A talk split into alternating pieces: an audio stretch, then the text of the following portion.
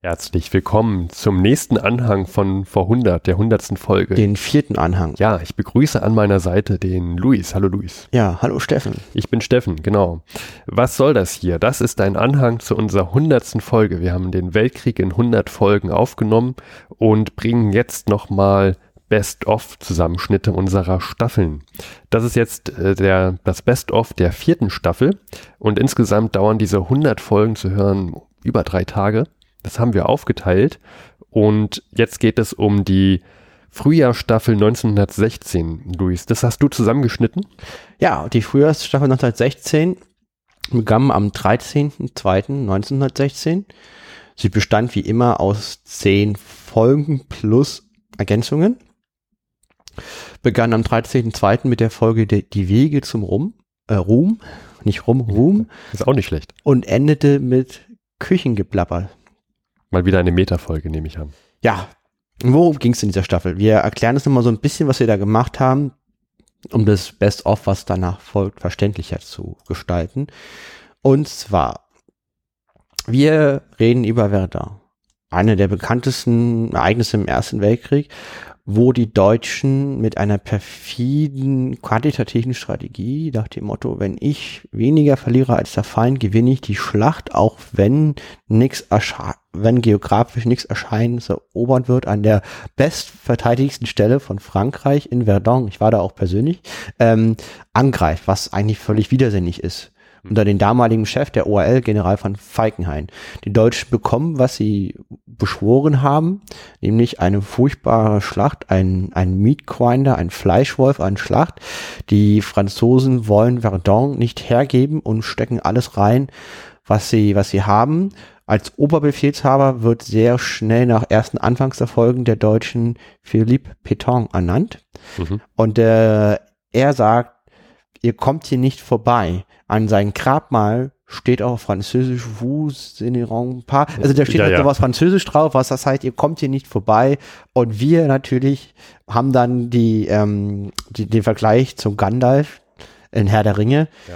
Ich hoffe, ihr kennt Herr der Ringe, jedenfalls Herr der Ringe, da gibt's diese Minenszene in Moria am ersten Teil, die Gefährten, wo es gibt's eine ganz schmale Brücke, die werden von einem dämonischen Wesen verfolgt, was man nicht besiegen kann, so ohne weiteres, oder eigentlich fast gar nicht. Und die Brücke ist sehr schmal und Gandalf opfert sich für seine Gefährten und stellt sich auf die Brücke mit seinem Zauberstab und ruft, du kannst hier nicht vorbei, rammt den Zauberstab in die Brücke, die Brücke zerfällt, er und der Ballrock fallen in eine tiefe Schlucht. Und äh, den Moment fanden wir sehr angemessen auch für Philippe Beton und Verdun. Genau. Wir zeigen auch äh, einen Film, ihr bester Schutz, ihr bester Schuss von vor 100 Jahren und äh, auch Witze von vor 100 Jahren und stellen fest, dass die Geschmäcker sich doch äh, arg gewandelt haben in den letzten 100 Jahren. Ja, es ist nicht mehr ganz so witzig, der Humor von vor 100 Jahren. Wir singen.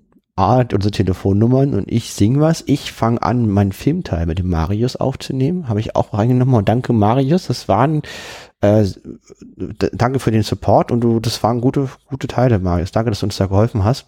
Wir haben noch, äh, ich war in Australien ist viel passiert. Da haben wir live vom Anzac Day, das ist ein sehr wichtiger Feiertag dort unten, mhm. wo in Australien, Neuseeland den Toten äh, der Anzac-Truppen gedacht werden. ANZAC ist Australian and New Zealand Army Corps, ANZAC. Mhm. Und äh, die Australier hatten im Ersten Weltkrieg die Arschkarte, denn natürlich dauert das, bis die kleinen Nationen da unten ihre Armeen gesammelt haben und dann auf ein Schiff gepackt haben und nach Europa schicken. Da war schon in Frankreich das total das Kämpfen. Mhm. Und dann gab es einen sehr unbekannten Mann in England namens Winston Churchill. Den gab es damals auch schon. Der war wieder, der hat ganz viele Ministerposten damals gehabt.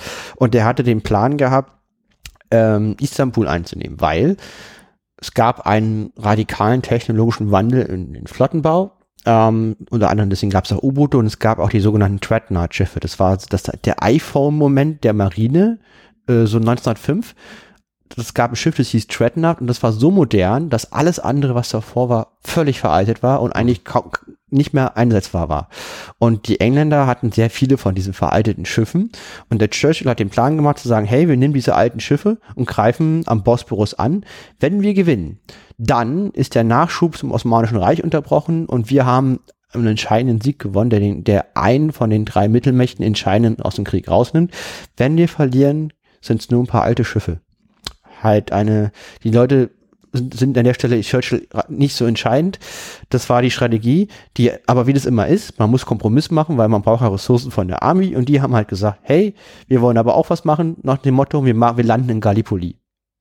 Und jetzt brauchte man Truppen, die da landen. Und wer kam genau richtig? Die weil, Truppen. Genau, weil die waren die anderen waren schon in Frankreich im Einsatz und die sind dann da gelandet und es war ein furchtbares militärisches Debakel und die Erfahrungswerte daraus, aus dieser äh, äh, völlig schiefgelaufenen Landung mit horrenden Verlusten wurden dann in der Normandie äh, positiv angewendet später. Zum D-Day, genau. Weil da war ja Churchill der große Chef in England. Ja, und äh, die Verluste waren schlimm. Und es gibt einmal im Jahr diesen Tag in Australien und Neuseeland, wo halt diesen Toten gedacht werden. Die denken aber nicht nur diesen Toten, sondern halt auch aus allen anderen Konflikten, Koreakrieg, Zweiter Weltkrieg. Mhm. Und dann am, am Jahrestag morgens um 4 Uhr, als sie zum ersten Mal in Gallipoli gelandet sind, treffen sich alle, wenn die Sonne aufgeht in Australien, ich war da, uh, und sind bedächtig. Ein, ein, in meinem Fall, es war so ein kleines Dorf an der Westküste, ähm, spielt ein kleiner Junge furchtbar schief Trompete. Uh, das haben wir auch aufgenommen, das, die, die Stelle hört ihr auch so ein bisschen dann gleich im Best-of. Und, ähm, und alle gedenken denen. Ich, für mich war es ein sehr wichtiger Moment. Ja, ähm, ich war mit einem Kumpel in der Seele und es waren nur 50 Prozent der Belegschaft glücklich, weil man musste morgens um vier aufstehen und dahin eiern. Die, dieses Schema wiederholt sich bei deinen Ausflügen. Ja, also das ist, halt, ist halt so. Ähm, man muss aber manchmal für das größere Wohl äh, äh, persönlich zurückstecken. Es war aber nicht einfach, das zu verkaufen und ich musste äh, dann, man, man kann ja mit, mit Bieren und irgendwie versuchen, da wieder Wohl, Wohlstimmung zu erzeugen. Ich hoffe, mir ist es gelungen, ich weiß es nicht. Also ich kann versichern, dass Luis immer noch mit diesem Kumpel befreundet ist, auch sehr gut. Es scheint sich wieder gelegt zu haben. Ja, genau.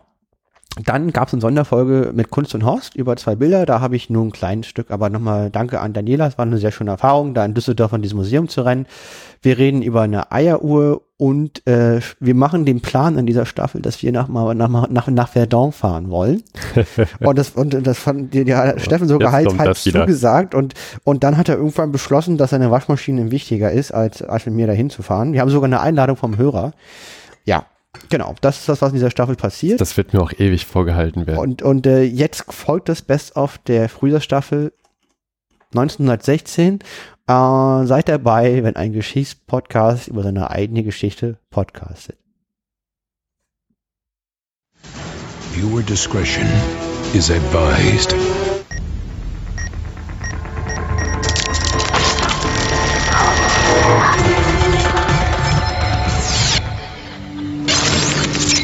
Previously. On vor 100. Das haben wir uns jetzt auch schon im, im Vorhinein vor dem Podcast gefragt, warum wir da? Ohne Mist, ja, haben gerade mal jetzt vor der Aufnahme wirklich frisch gegoogelt, warum Verdun. Weil das ist, erschließt sich auf dem ersten Punkt jetzt nicht. Also Verdun ist eine kleine Stadt, die hat wirtschaftlich keine Bedeutung, da wohnen auch nicht viele.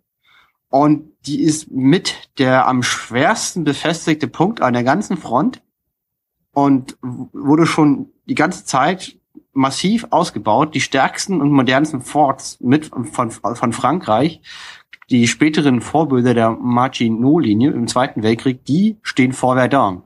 Und ähm, das Gelände um Verdun ist sehr hügelig, wenig zugänglich und auch nicht wirklich für einen Angreifer geeignet. Bevorzugt er den Verteidiger. So. Und jetzt stellt man sich die Frage, warum Verdun? Und jetzt äh, beschließen die Deutschen genau an den Punkt anzugreifen, aber mit allem, was sie haben. Das ist nicht einfach nur mal ein Angriff, um mal zu gucken, wie der Gegner so drauf ist, sondern alles, was sie übrig haben an Material und also an Ressourcen, an Menschen sowie an, an, an Munition und Geschützen, schicken die Deutschen nach Verdun und planen generalstabsmäßig eine Großoffensive. Wurde er mit diesem, mit diesem Satz berühmt? Und interessant ist ja, dass in diesem, bei der Gedenkstätte zu, zu Verdun ist auch eine, eine große Statue von Peton, äh, Peton. Genau, ähm, vom Peton ist errichtet worden und da steht drauf, Il ne sont pas passés. Ich weiß jetzt nicht, ob das französisch korrekt ausgesprochen wird, aber was ich damit auf Deutsch sagen möchte, sie sind nicht durchgekommen, steht da übersetzt. Finde ich, das ist echt eine schöne Geschichte. Ja. Ich, ich erinnere mich gerade an, hast du, hast du Herr der Ringe geguckt? Gandalf? Ja. Gandalf. Du kommst hier nicht vorbei. Ja, ja stimmt. Für ja. den Ballrock, wo auf der Brücke steht, in diesem, in diesem Moria-Min. Genau, also Peton ist sozusagen der Gan Gandalf, der, Der, der Gandalf, genau der die Deutschen aufhält. und die also die die Entente-Mächte sind die Gefährten. Genau. Genau, und, und der Stab ist französische Armee, der die Brücke quasi zerstört und, die, und, und den Ballrock in die Tiefe stürzt. Genau, also ich, ich weiß jetzt auch nicht, was jetzt der Ring in der Geschichte ist und, und also Mordor und der Schicksalsberg müssen wir noch mal gucken, ist wie der Schicksals, Schicksalsberg liegt vielleicht in den Karpaten oder so. Aber schauen wir mal. Ähm, Gott, Aber quasi der Gandalf des Ersten Weltkriegs, Philippe Pétain, Genau. hat noch mal eine Statue an seiner Wirkungsstätte, wo drauf steht, ihr kamt hier nicht vorbei. Mhm. Genau. Und eine, eine letzte Sache noch zu Pinton, das hat mich sehr, sehr bewegt.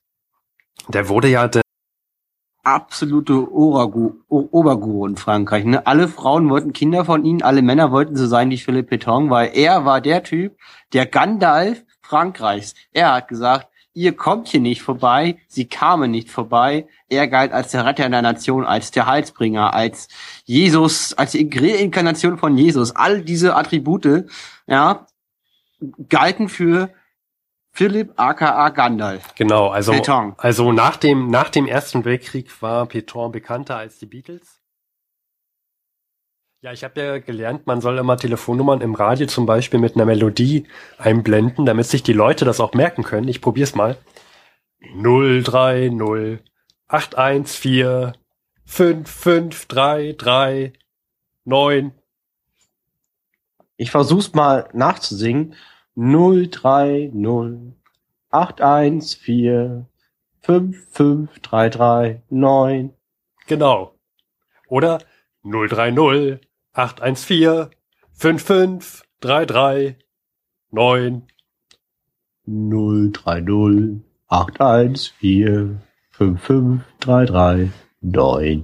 Rufen Sie jetzt an und sprechen Sie heißen Podcastern auf den Anrufbeantworter.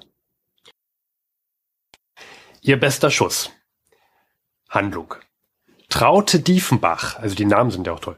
Traute Diefenbach, die Tochter des Oberförsters, liebt den jungen Günther von Corwin. Sein, Nein. Ja, seines Zeichens der Sohn eines Grafen und Großgrundbesitzers. Ist ja irre. Der junge Mann folgt aber dem Wunsch der Familie und heiratet standesgemäß, nämlich die Gräfin Dagmar von Retzlaff. Auf die Arme.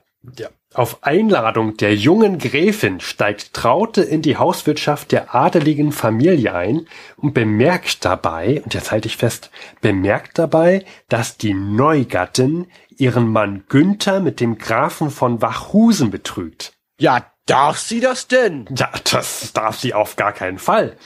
Schließlich wird auch Günther dessen gewahr und fordert den Konkurrenten zum Duell heraus. Um Nein. ihren, ja, um ihre Liebe, Günther, nicht den Schießkünsten Wachhusens auszusetzen, nimmt Traute kurzerhand selbst den Revolver in die Hand und, Oh mein Gott. und schießt den Duellgegner den Arm, damit dieser nicht mehr zielen kann. Es wird ihr bester Schuss. So heißt auch der Film zufällig. Ja, jetzt weiß man, warum der Film leist. Also ich fand, ich fand diese, diese Inhaltsangabe fand ich ja zum Schießen. Ja, also das klingt sehr lustig. Da merkt man, der Filmgeschmack von vor 100 Jahren war doch anders als der heute.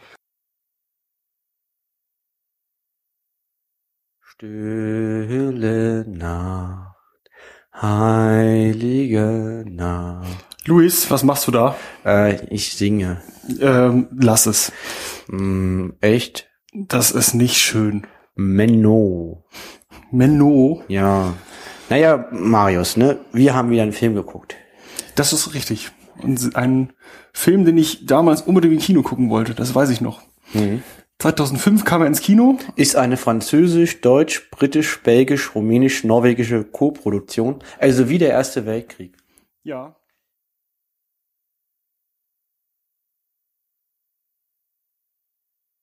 Sänger an dazu zu singen.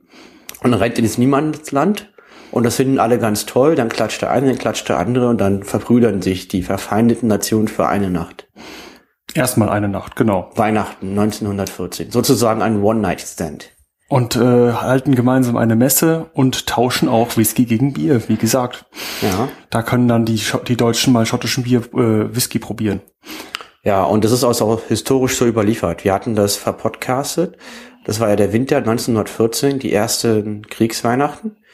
Und in der Folge, genau 100 Jahre später, haben wir auch darüber gesprochen. Ja, kannst bestimmt in die Shownotes reinpacken als Link.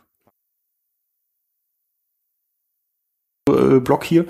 Äh, das Problem war, dass wir den Film auf, auf deutsche Synchronisation geschaut haben, was ein bisschen dem Film schadet, wie ich finde, Mhm. da äh, hier viel mit den verschiedenen Sprachen hantiert wird. Mhm. Ähm, Ja.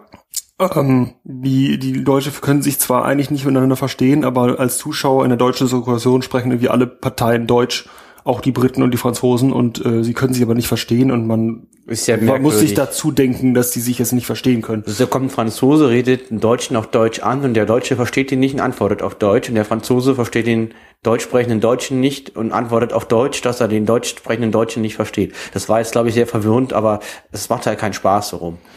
Ja, genau. Und dann äh, äh, sind dort natürlich in diesem Film einige bekannte äh, Schauspieler. Meinen absoluten äh, Hassschauspieler Benno Fürmann spielt mit. Ich kann ihn nicht leiden, warum auch immer. Ich finde ihn keinen guten Schauspieler.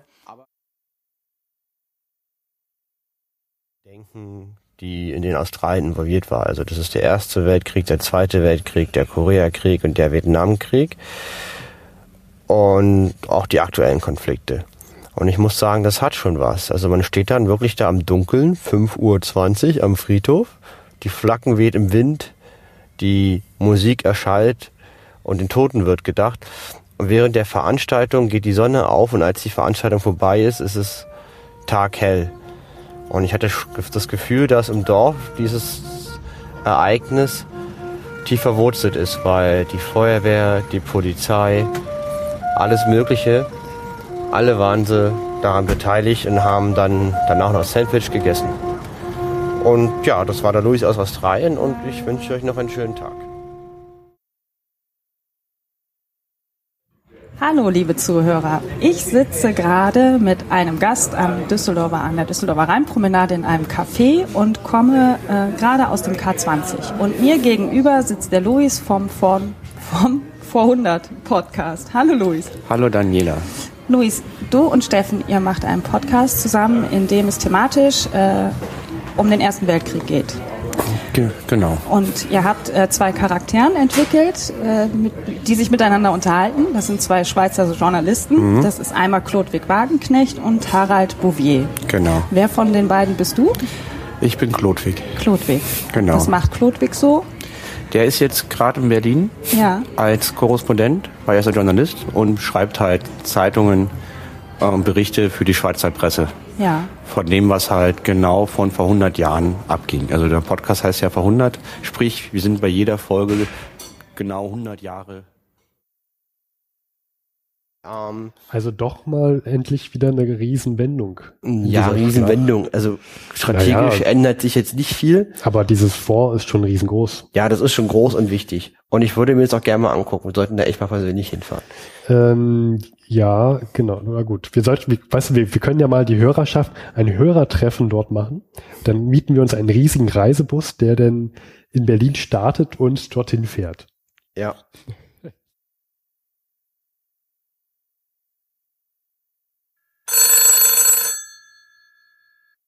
Bouvier hier, hallo. Hallo Harald, Ach, Gott sei Dank, Hallo, ich hätte es nicht geglaubt, es ist so schön, deine Stimme nochmal ja, ich zu freue hören. mich auch, dich zu hören. Mensch, wie geht es dir? Ja, die Stimme, das ist so Schweiz, dieser Friede, diese Kälte. Oh, das wäre jetzt so schön. Ich, Wie, du, was, ich, ich bin verzweifelt. Klotwig, warum, was ist denn los? Du klingst ja so, so, Ich bin als- total verzweifelt. ja, warum denn? Was ist denn weiß los? nicht, was ich noch machen soll. Be- Du, ich werde verfolgt seit drei Tagen. Wie, du wirst verfolgt? Von wem denn? Wo bist du? Ja, das weiß ich nicht, so vermummte Gestalten. Die Vermummte haben auch? Dolche bewaffnet Dolche? und die verfolgen Was? mich, ja. Was? Die verfolgen dich? Die haben, die haben Die Waffen? verfolgen mich. Ich bin jetzt hier im Antiquitätenladen von Herrn Sada. Bitte mitschreiben. Und Ich, ich hol mal einen Zettel. Ja, Ja, schreib bitte mit. Und die stehen Ja. jetzt hier auch vom Eingang. Ja, Herr und die Sander, kommen hier auch was? gleich rein. Und Was? du, ich weiß nicht, was ich machen soll. Oh Komm auf jeden Fall her und helf versteck dich, versteck dich. Herrn Sander, Antiquitäten, ja. äh, wel- welche Stadt? Aufschreiben in der Schweizer Botschaft. Die wissen, wo das ist. Ja. Klotwig, welche und Stadt? Welche Stadt? Wenn das hier, wenn das hier schief geht, bitte regel meine Angelegenheiten, Was- was- ja? Tu ich. Ich, ich komme vorbei, Ja. aber du musst mir die Stadt sagen. Antiquitäten. Ja, ich bin in Kairo. in Kairo. Und okay. ich bin in Kairo und verantwortlich ist ja dieser Lawrence. Lawrence von Lawrence, Arabien. Lawrence von Arabien. Ja. Okay. Ich habe dir doch gesagt, bei diesem Typen stimmt irgendwas nicht. der Brite. und der arbeitet ja, für den britischen ja, Geheimdienst. Ja, oh mein Gott. Und ich weiß es nicht. äh, Ich, das, ist, das ist alles furchtbar schief gelaufen. Du musst herkommen, Klotwig, ich komme, ja, ich Oh komme. mein Gott, jetzt kommt sie rein. Ich oh muss mein, hier weg. Versteck dich. Klotwig, hallo. Klotwig. Oh mein Gott. Währenddessen in der Mittagssitze irgendwo in einem kleinen Antiquitätenladen in Kairo. Herr Wagenknecht, schnell, verschwinden Sie. Ihre Verfolger, sie kommen. Was? Wie konnten die mich denn finden? Gibt's hier noch einen anderen Ausgang? Ja, schieben Sie diese Geheimtür zur Seite. Dahinter ist eine weitere Tür. So kommen Sie in eine alte Seitengasse zum Marktplatz. Hier, das hier? Ja, genau. Okay, ich mach die. Vielen Dank. Passen Sie gut auf sich auf, Herr Wagenknecht. Ich werde versuchen, Ihre Verfolger abzulenken. Danke, Herr Sala. Where's the spy?